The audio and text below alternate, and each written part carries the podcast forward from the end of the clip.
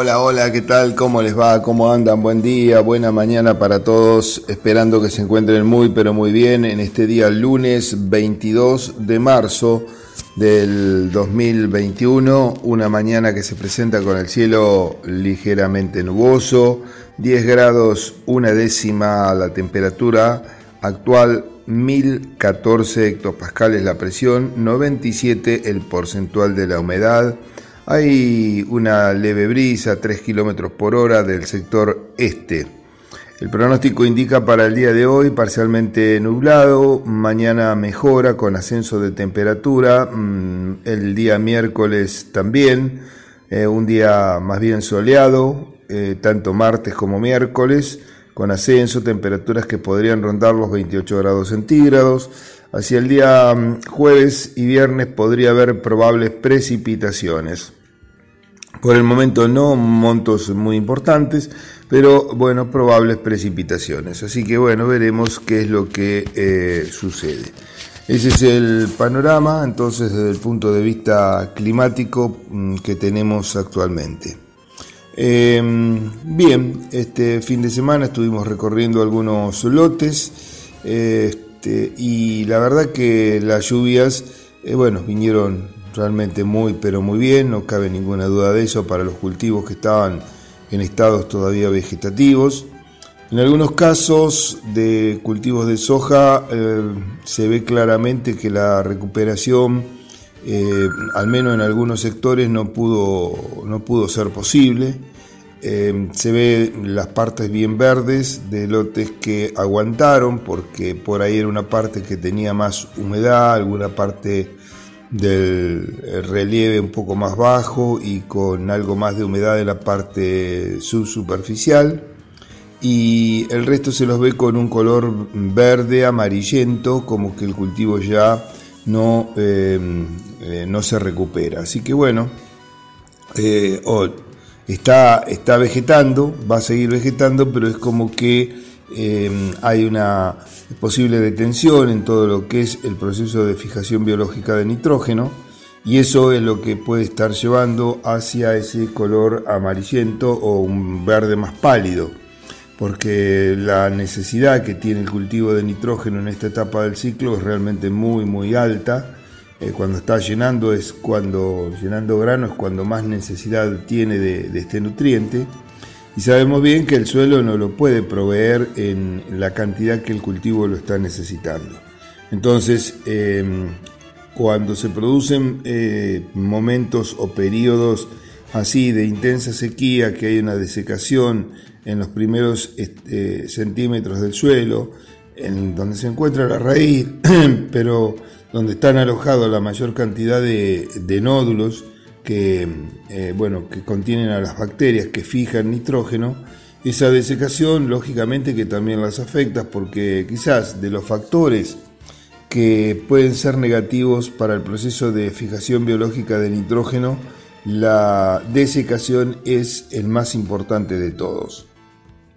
Prácticamente las plantas eh, pueden soportar altas temperaturas, pero los procesos de desecación son claves para eh, que, bueno, este, si, existen, mueran eh, o, puedan subsistir en algunas, este, algunas especies. Se está trabajando desde el punto de vista de la investigación, ya hay este, algunos materiales que son más tolerantes, materiales me estoy refiriendo a bacterias, ¿no?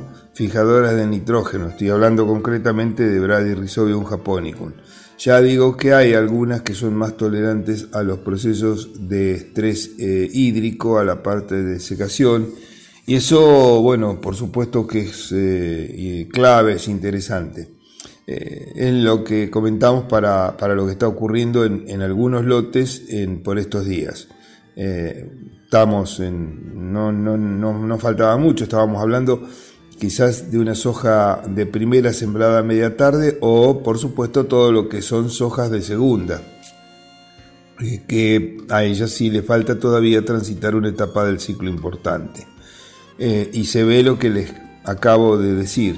Eso lo hemos comprobado nosotros acá. Por ahí usted va y saca las plantas, eh, descalza las plantas y va a encontrar que los nódulos pueden llegar a estar todavía, no es que se han llegado a degradar, a descomponer totalmente.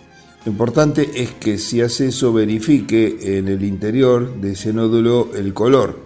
Si el color todavía sigue siendo rojizo, está eh, fijando nitrógeno.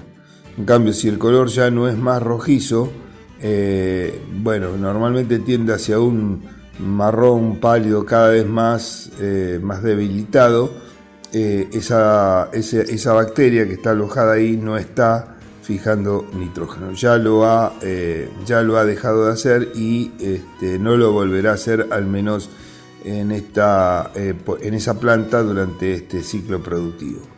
Em, y como digo, la demanda, la demanda es de la planta y de fundamentalmente de los granos es muy, muy alta. Esto nos va a llevar a dos, eh, o puede llevar a dos condiciones en, esas, eh, en esos lotes. Primero, a un menor rendimiento, no cabe duda porque la planta ajusta en función de la disponibilidad.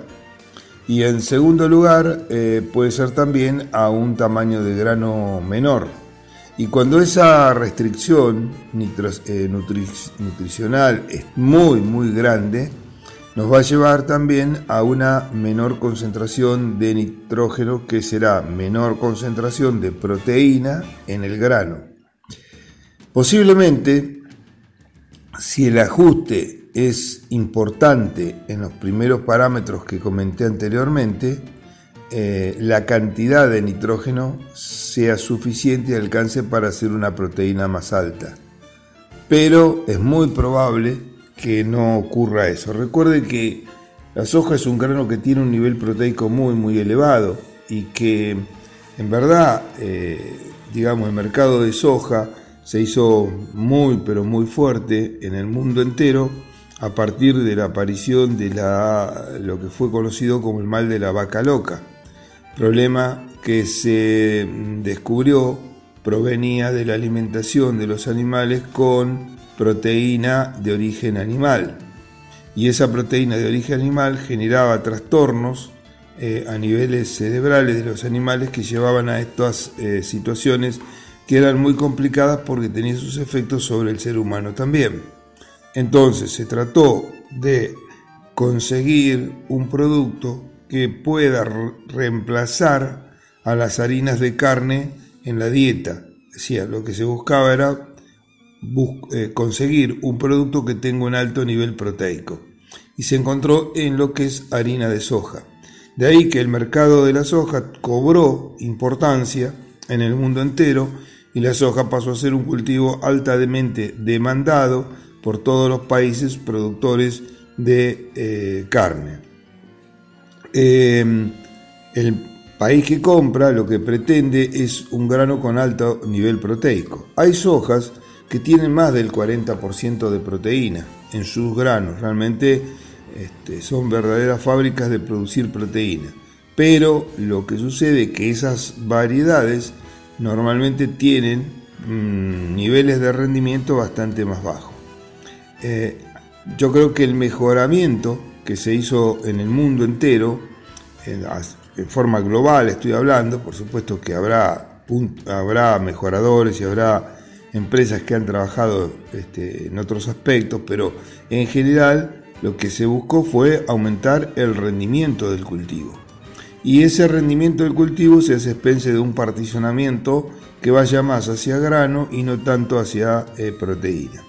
Eso es lo que ha ocurrido, me parece, en los últimos años, eh, fundamentalmente en el cultivo de soja, hemos llegado a tener eh, valores medios de 36% de proteína cuando, como dije antes, era cercano al 40%, y hay variedades con más del 40%. Esto lleva a la bueno, este, protesta del, comprador, y es un tema que hoy por hoy se está tratando de corregir. Pero, mm, bueno, eh, esto lleva bastante tiempo. Veremos. Hacemos una pausa. Enseguida volvemos y vamos a repasar los mercados, como siempre, en el segundo bloque, aquí en Abriendo Tranqueras con el INTA por Forti 40 FM. Pausa y volvemos.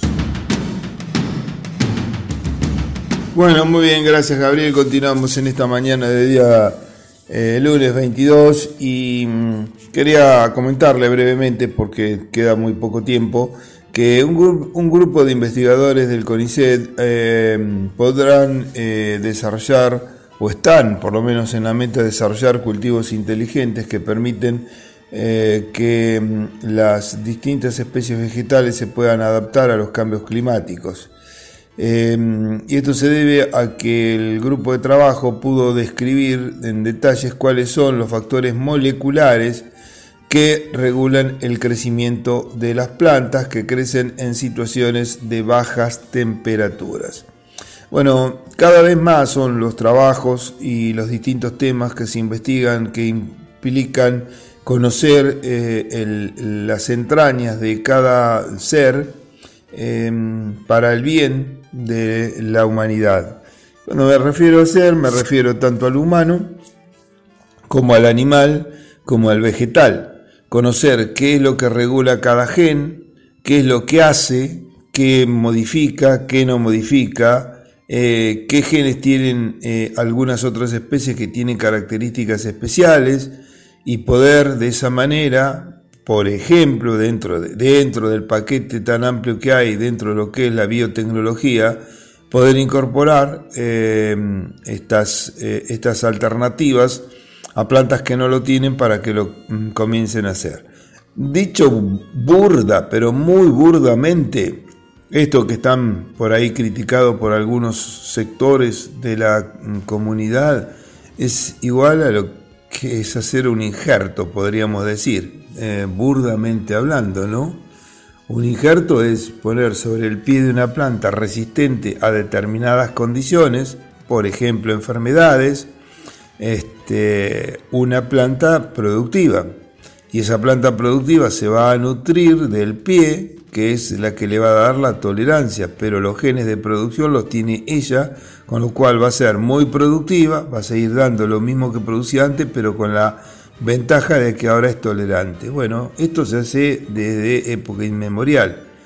Eh, bueno, lo que mm, se hace hoy es de otra manera y se consiguen resultados fantásticos para la humanidad, vuelvo a repetir, en obtener alimentos de calidad, en obtener eh, productos y obtener este, especies que son más eh, tolerantes o resistentes a enfermedades eh, en fin, a mm, obtener granos con un nivel nutricional mucho más elevado. Por ahí uno está en una región del mundo en donde la agricultura y la ganadería son relativamente sencillas, podríamos decir, y los productos que se obtienen permiten una nutrición integral. Pese a eso, y lamentablemente en nuestro país hay desnutrición, no lo podemos este, eh, ocultar, porque es verdad, donde no debería pasar eso, ¿no? Eh, pero bueno, eh, decía que nuestro país tiene por sus tierras en general bondades que otros no tienen, y países en el mundo que logran productos que son muy pobres en determinados nutrientes, inclusive que llevan a enfermedades, enfermedades graves eh, que, bueno, llevan también a la muerte, ¿no? Que es por la desnutrición con respecto a algunos elementos, eh, por ejemplo, este, nutricionales. Y eso a través de la biotecnología se puede solucionar. La biotecnología no es solo eh, la que viene para obtener un mayor rendimiento y que el productor haga más dinero. ese es un, pensamiento muy equivocado eh, y no es, eh, no es real. Por, supuesto que la empresa agropecuaria, como cualquier otra empresa, la automotriz, la empresa del cuero, la empresa de lo que ustedes quieran, eh, es una empresa que pretende obtener una rentabilidad de las inversiones que hace y de los trabajos que realiza. Pero de ninguna manera es el único objetivo, puro y exclusivamente, y menos aún lo es de la investigación técnica científica que lo que busca es solucionar, además de obtener mejores producciones, problemas que toda la humanidad muchas veces padece. Así que bueno, mañana en todo caso eh, le cuento un poquito más en detalle de esto, pero el tema central pasa por lo que les acabo de decir. Plantas inteligentes que se pueden adaptar a los cambios climáticos, eh, por ejemplo, a las bajas temperaturas. Piense un maíz. Eh, ah, también, vulgarmente y burdamente, un maíz es de verano. Pero ¿qué pasa si un maíz puede crecer, también en invierno? Sería distinto, podríamos producir a lo mejor durante todo el año. Bueno, eh, se lo dejo ahí. Mañana espero poder este, darle un poquito más de información de, esta, de esto que han este, descubierto científicos argentinos. Por ahora hacemos una pausa, una pausa hasta mañana, ¿eh? Mañana 7 y 30, si Dios lo permite, estaremos aquí en Forti 40 FM como siempre y sus repetidoras en Facundo Quiroga, Carlos María Naoni Dudiñá, como así también en las distintas plataformas. Usted nos puede escuchar como forti40fm.com. Gracias. O en el 106.9, por supuesto, del dial, ahí nos encontrará. Nos estamos encontrando. Buena jornada y si Dios lo permite, mañana nos reencontramos. Chao, chao.